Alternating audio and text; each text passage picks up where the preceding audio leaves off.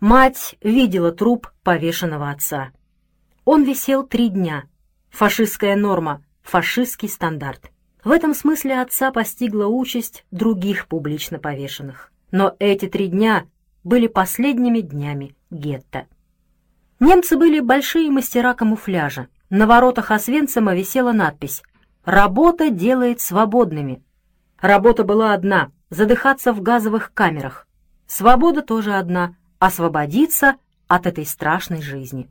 Но сентябрь 42-го уже не сентябрь 41-го. Теперь люди знали истинную цену этим изречениям. И потом маленький городок, все очень близко.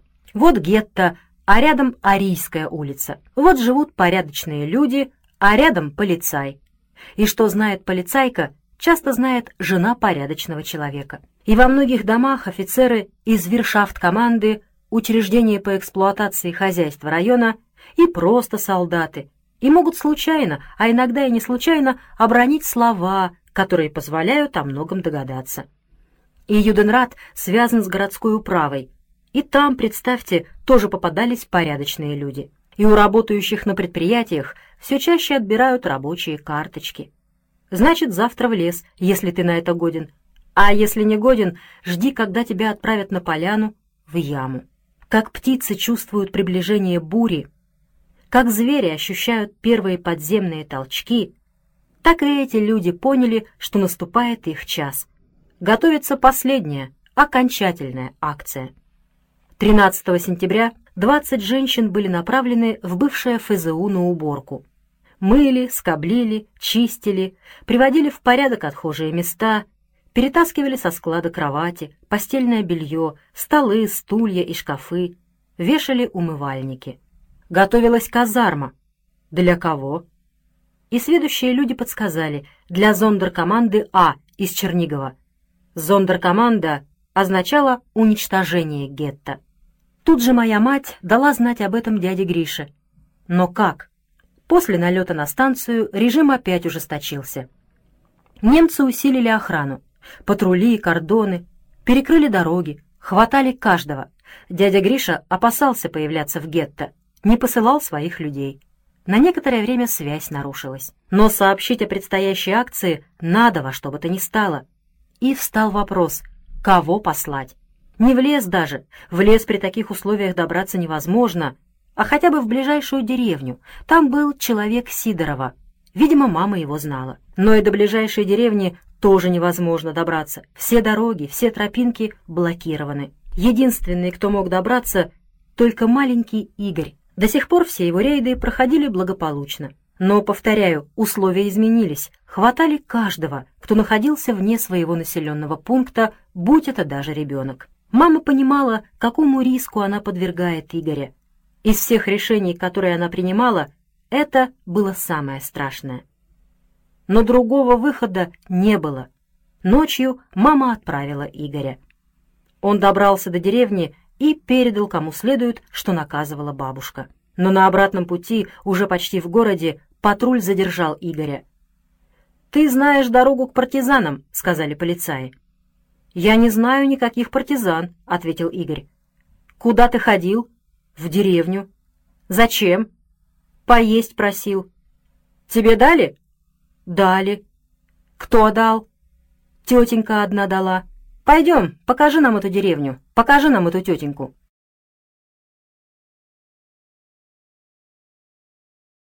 «Не пойду», — говорит Игорек. «Она мне хлеба дала, тетенька, а вы ее за это убьете». «Не убьем. Ты только покажи ее нам. Тогда мы поверим, что ты не ходил к партизанам». «Нет, не покажу. Вы убьете ее». Его и нагайками, и плетьми, а он, понимаете, уперся ни в какую — не покажу и все. Она мне хлеба дала, а вы ее убьете. Восемь лет мальчишке, а вот такое придумал и твердил одно. Она мне хлеба дала, а вы ее убьете. И опять площадь, опять изможденные существа, напоминающие людей. Опять моя мать, уже только с солей. И в середине площади Игорь на коленях, с завязанными за спиной руками. И за ним эсэсовец с секирой. Где они ее раздобыли, понятия не имею. Старинная секира клинок в виде полумесяца. Знаю только, что она служила эсэсовцам для потехи во дворе комендатуры. Они забавлялись ею следующим образом. Ставили ребенка на колени с завязанными сзади руками, приказывали наклонить голову и ударяли секирой. Пари выигрывал тот, кто с одного удара разрубал ребенка точно пополам. Так они забавлялись во дворе комендатуры. Теперь устроили забаву для всех. Штальбе сказал моей матери, «Твой внук ходил к партизанам. Если он покажет дорогу, то будет жить. Если не покажет, умрет». «Он не знает дороги к партизанам», — ответила мать. И тогда Игорь закричал, «Бабушка, я боюсь!» И мама ответила, «Не бойся, Игорек, они тебе ничего не сделают. Опусти голову и закрой глаза». Игорь наклонил голову и зажмурился. Палач поднял секиру и разрубил Игоря точно пополам. Мастер был. Ударила кровь, но на палаче был кожаный фартук, и он не запачкался. И Штальбе, бывший школьный учитель, объявил. «Так будет с любым ребенком, обнаруженным вне гетто. Запомните!» Потом сказал моей матери. «Подбери своего внука. Никто за тебя это делать не будет. Мать сняла с себя лохмотья, завернула в них окровавленные останки Игоря, отнесла домой, и в этот же день похоронная бригада забрала его и похоронила на кладбище. А перед дядей Гришей встал вопрос, что делать? Сказать, что это был серьезный вопрос, серьезная проблема, значит ничего не сказать. Это был неразрешимый вопрос, неразрешимая проблема. Восстание, но во всем гетто всего два-три десятка людей, умеющих кое-как владеть оружием кучка подростков против регулярных войск. И где они будут обороняться? На двух улицах. В деревянных домах достаточно поджечь один дом, чтобы сгорело гетто со всеми его обитателями. Пробиваться в лес? Как? Трехтысячным табором? Толпой беженцев сквозь кордоны и заградительные отряды по открытой местности? Даже если допустить фантастическую возможность того, что удастся выйти из гетто и пробиться в лес, то что делать дальше? Как кормить людей, содержать, защищать? Надвигается осень, а за ней зима. Остается одно — безропотно пойти навстречу своей судьбе, своей участи, лечь в яму рядом с сыном или дочерью, подставить затылок немецкой пуле, не оказав, пусть и безнадежного, но достойного сопротивления, не подняв руки против убийц. Из всех вариантов этот был самый неприемлемый. В тех вариантах терялась только жизнь, в этом и жизнь, и честь. Итак, восстание и уход в лес. Цель нереальная, но без цели нет действия. Восстание завтра же утром, пока не прибыла зондеркоманда. А в это время Сидоров нанесет отвлекающий удар по железнодорожному мосту, тому самому, с которого я когда-то прыгал в воду, рисуясь перед Соней Вишневской. Лекурт пошлет на мост помощь и тем ослабит охрану станции, отвлечет силы от города. План фантастический, отчаянный, но другого быть не могло. План гибели, но гибели достойный. Это будет счет, который жители гетто предъявят за свою смерть и который гитлеровцы оплатят своими жизнями. Вечером Гриша со своими бойцами, 16 человек, затесался в рабочие колонны. Часовые их уже не проверяли, не пересчитывали, не обыскивали, готовили себя к другой, более важной акции копили для нее злобу и беспощадность, смотрели на входящих в гетто с холодным равнодушием убийц, для которых эти люди уже мертвы. В полночь Гриша собрал в подвале дедушкиного двора человек двадцать наиболее авторитетных людей, способных повести за собой остальных. Но Гриша многого не рассчитал. Он мыслил как солдат, боец, и не учел того, что перед ним не солдаты, не бойцы. Год беспримерного рабства и унижений убил в этих людях волю к сопротивлению, внушил животный страх перед немцами. И некоторые срабели. Да, люди способны на отпор, но в том случае, если их погонят на расстрел.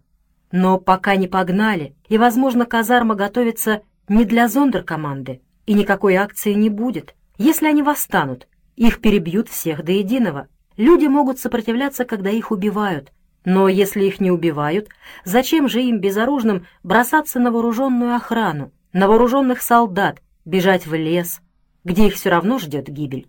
Так говорили некоторые, и притом, заметьте, авторитетные люди. И это отражало настроение гетто. во всяком случае значительной его части. План Гриши рушился у него на глазах. Гриша был отважный человек, и пришли с ним тоже отважные люди. Они были готовы на отчаянный шаг, стать во главе трех тысяч безоружных людей и броситься на вооруженного до зубов противника. Каков бы ни был исход, это будет попыткой, это будет действием, это будет боем. Для боя они и пришли, и если суждено погибнуть, то они погибнут в бою. Солдатская судьба, солдатская смерть. Но погибнуть без боя, пойти на смерть из солидарности они не могли, не имели права. Их жизнь принадлежала не им, их жизнь принадлежала борьбе. И Гриша поставил вопрос так. Или восстание немедленно, сегодня, в 4 часа утра, при построении рабочих колонн, или он и его люди уходят. Уходят сейчас же, прямо отсюда, из подвалов. И вот, значит, решайте. Заставить я вас не могу. Моя мать, как бывала дедушка, молча слушала эти прения, потом сказала. «Вы не мужчины, вы крысы. Немцы правы, вас следует истреблять. Вы хотите попрятаться по углам, но нет таких углов, нет. Они найдут вас всюду. Вы говорите, акции не будет? А где 800 человек с прорезной улицы? Вы не знаете дорогу к яме? Вам ее послезавтра покажут. Пройдете по ней в последний раз. Вы говорите, люди не поднимутся? В моем доме 46 человек. Они поднимутся как один. Слабый пойдет за сильным, невооруженный — за вооруженным. Мы будем драться. Нам суждено погибнуть, но мы погибнем в своем доме, а не в яме. Это она сказала тем, кто возражал против восстания. А Грише и его людям она сказала, «Вы хотите уйти? Уходите. Вы хотите оставить здесь на смерть ваших жен и детей? Оставляйте. Мы будем биться сами. Нам есть чем драться. У наших детей есть оружие. У нас есть топоры, молотки, ломы, лопаты, колья, ногти, зубы. Мы перегрызем им глотки. Она повернулась к Вене Рахленко, сыну Гриши.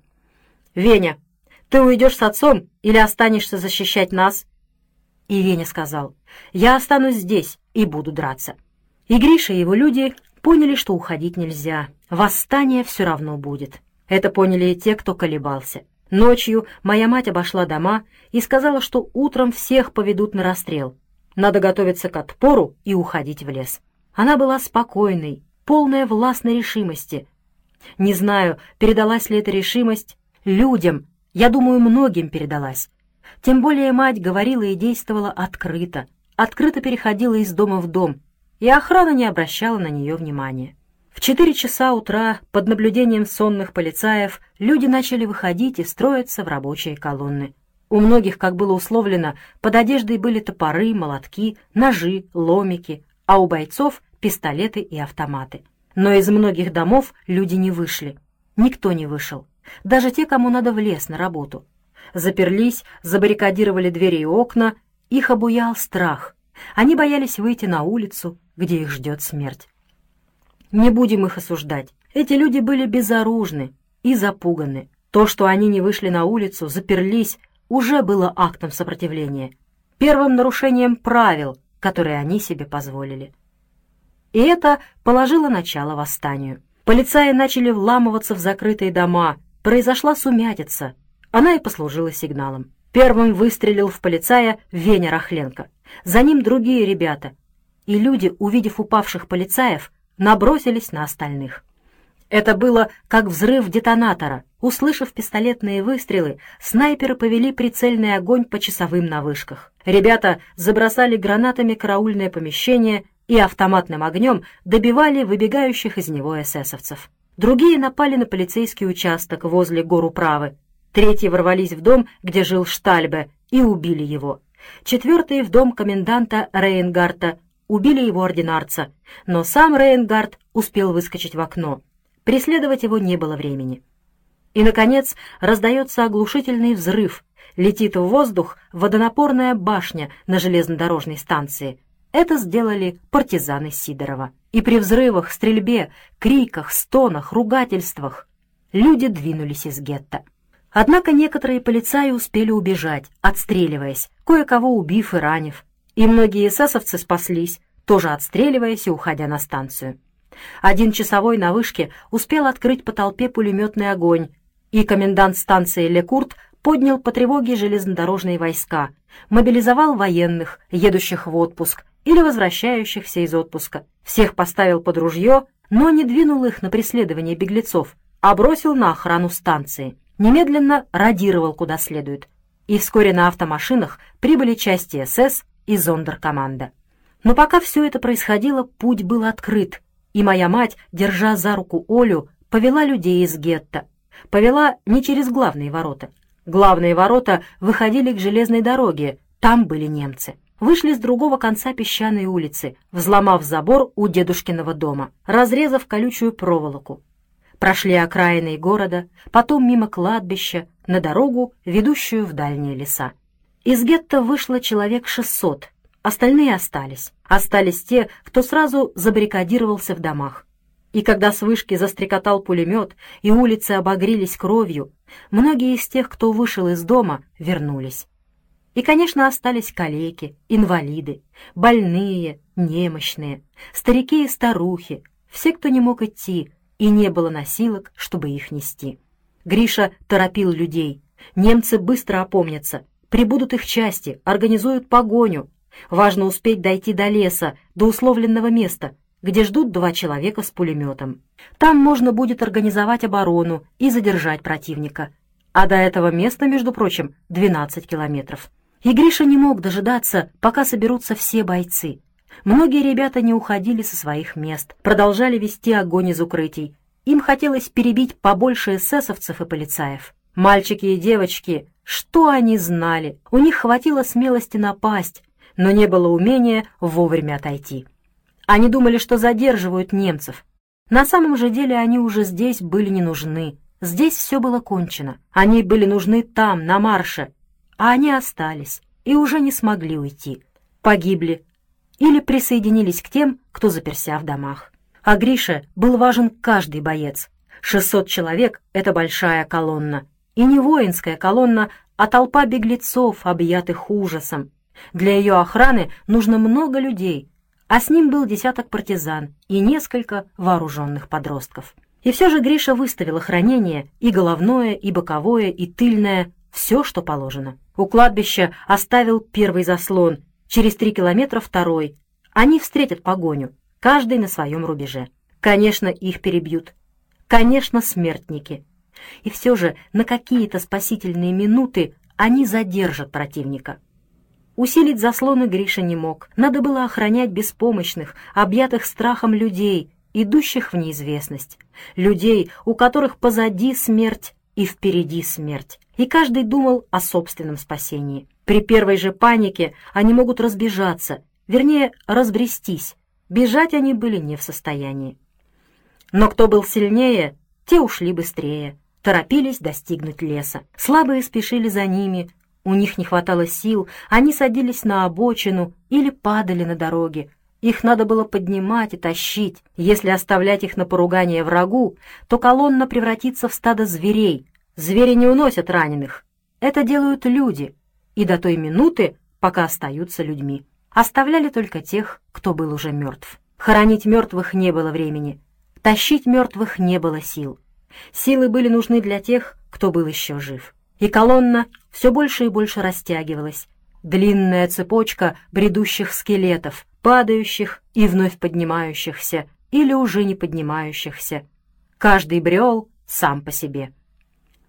И вдруг люди остановились.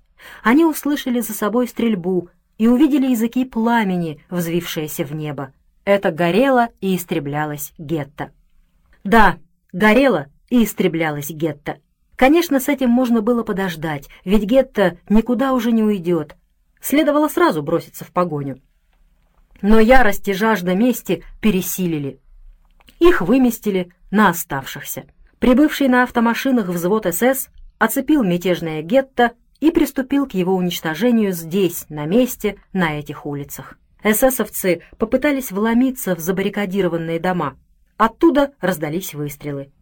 Они забросали дома гранатами, люди выбегали на улицы, были пущены в ход автоматы, и песчаная и госпитальная залились кровью. И все же люди, вооруженные чем попало, пытались прорвать цепь. Никому это не удалось. И когда сопротивление было сломлено, патроны у бойцов кончились, и сами бойцы были убиты, и звуки выстрелов перестали заглушаться криками и стонами раненых, тогда каратели ворвались в дома и добили оставшихся там стариков, больных и коллег. Собаки обнюхивали дворы, эсэсовцы пристреливали спрятавшихся детей.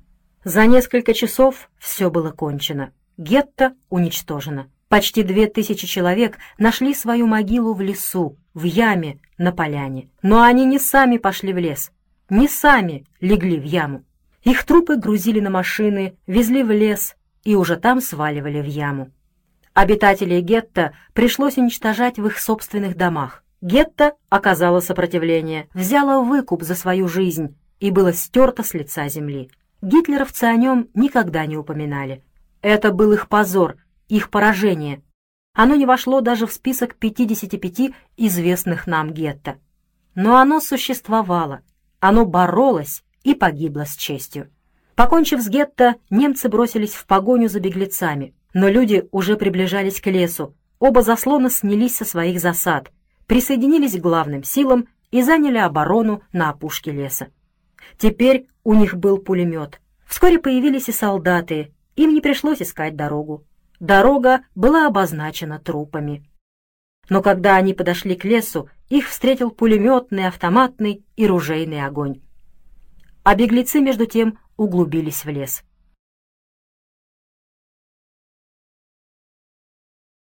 Впереди шли два партизана, Евсей Кузнецов и Коля Городецкий.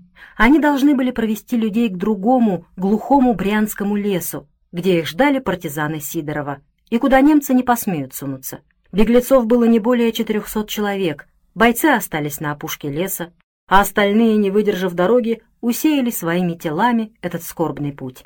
Но и лес, который предстояло пересечь, был большой, километров десять, а люди уже прошли двенадцать, без остановки, без привала.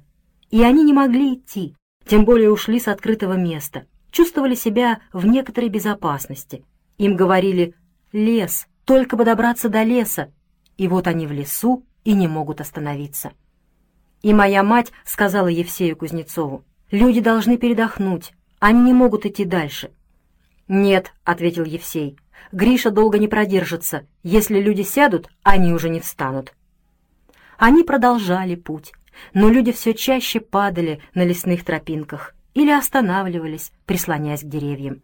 Тогда мать сказала Евсею, «С теми, кто может идти, иди дальше. Я останусь с теми, кто должен хотя бы немного передохнуть. Пусть со мной останется Коля. Он нам покажет дорогу. Через полчаса я подниму людей».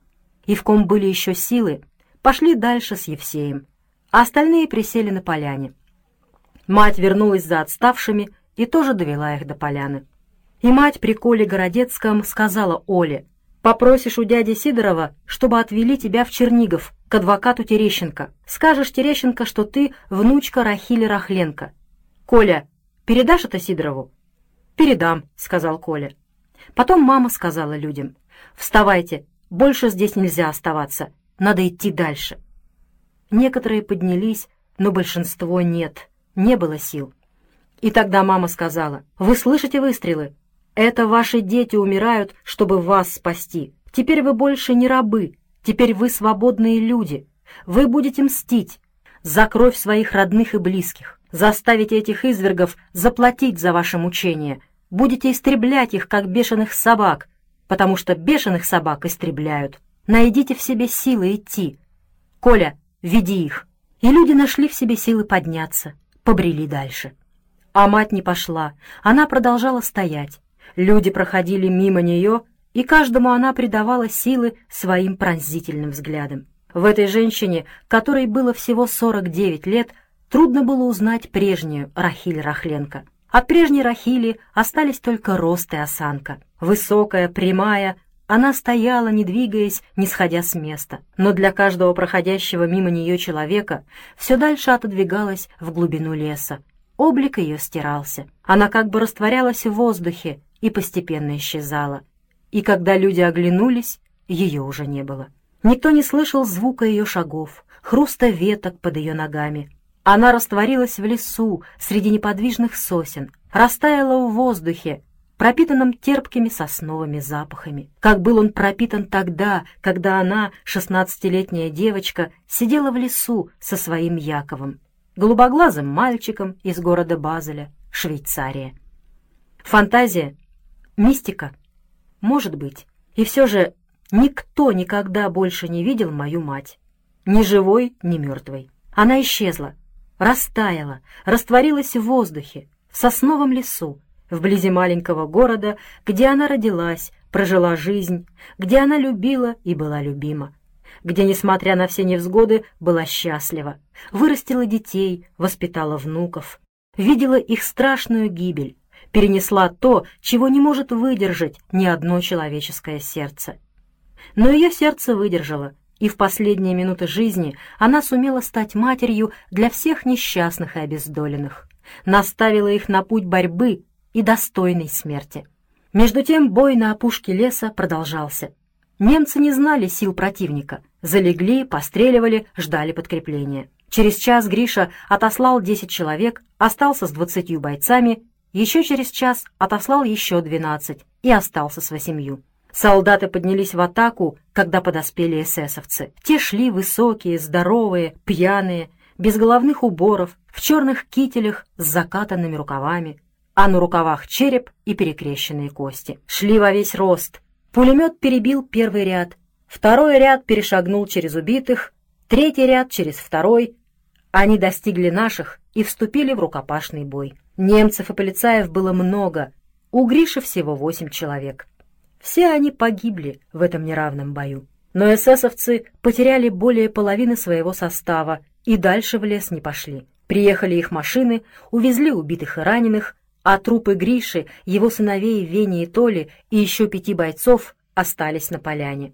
Утром партизаны их забрали, перенесли в дальний лес и проводили в могилу двадцатью залпами из винтовок. В отряд Сидорова пришло около четырехсот человек. Для многих эта страшная дорога была последним усилием, осуществленная надежда — последней надеждой. Многих похоронили в первую же неделю. Тех, кто выжил, Сидоров оставил в своем отряде или передал в другие отряды, а стариков, старух, больных припрятал у верных людей на хуторах, где они дожили свои последние дни. Олю, как наказывала моя мать, переправили в Чернигов к Терещенко. Терещенко ее принял, стал ей отцом, и она носит его имя — Ольга Терещенко. Теперь у нее двое детей, и, как и ее приемный отец, она тоже адвокат. От нее, от Оли, я и узнал многие подробности жизни и смерти нашей семьи. Из всей нашей семьи она осталась единственным свидетелем. Гетто закончило свое существование в сентябре 42-го. Война кончилась в мае 45-го. Из тех, кто вышел из гетто, мало кто остался в живых. Погибли в партизанских боях, потом в армии, когда партизаны влились в наши регулярные части. А те, кто остался жив, расселились по стране, рассеялись по лицу нашей земли. Почти никто не вернулся домой. Дома ни у кого не было. Все же нескольких партизан я разыскал, и они дополнили рассказ Оли теми подробностями, которые она не могла знать. Эти взрослые мужественные люди, прошедшие через все, через что только может пройти человек, подтвердили, что моя мать, Рахиль, действительно на их глазах растворилась в лесу, растаяла в воздухе. Они клялись, что видели это собственными глазами. Может быть, это не так, может, своими глазами они этого не видели, может быть, эта легенда возникла как галлюцинация в мозгу у людей, доведенных до крайности. Исход из гетто был чудом. Когда совершается одно чудо, возникает и другое. И эта легенда укрепилась в сознании как действительность, как факт. Но даже Сидоров, он остался жив, я с ним много раз встречался после войны. Даже Сидоров, старый коммунист, чуждый всякого суеверия, и тот, когда я его спросил о матери, ответил неопределенно. «Я сам этого не видел, твоя мать до нас не дошла, но люди говорят, что так оно и было и, знаете, отвел глаза. Ему, понимаете, было неудобно сознаться, что он, старый член партии, командир партизанского отряда, не верит ни в Бога, ни в черта, а вот в таинственное исчезновение моей матери верит. До войны в нашем городе проживало несколько тысяч евреев. Теперь их было не более двухсот человек.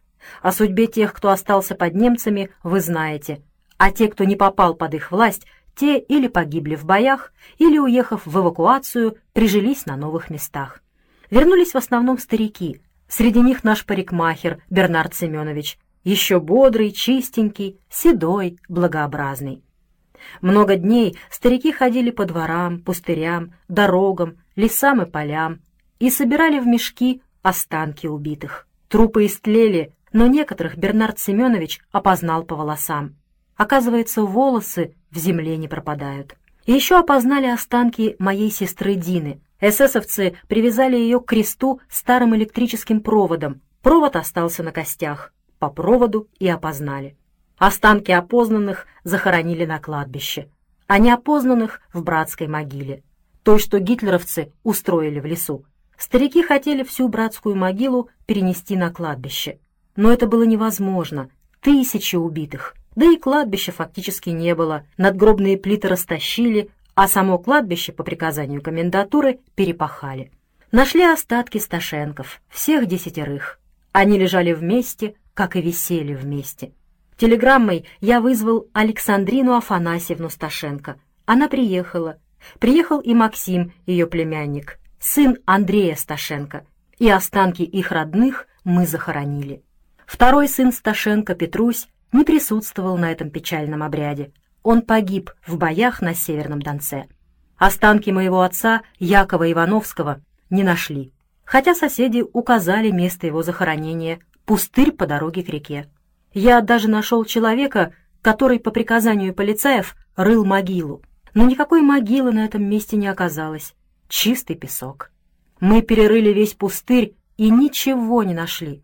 Только песок, песок, чистый, сыпучий, тяжелый песок.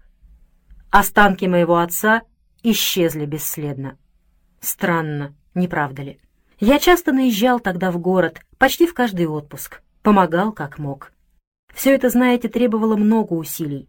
Восстановить старое кладбище, привести в порядок братскую могилу, собрать деньги на памятник, соорудить ограды. Приезжала и Александрина Афанасьевна Сташенко. Ходили мы с ней в райсполком и в горсовет. Там, конечно, сочувствовали, но хватало и своих хлопот. Надо восстанавливать город, предприятия, налаживать сельское хозяйство. Все разбито, разрушено. Надо думать о живых, это безусловно.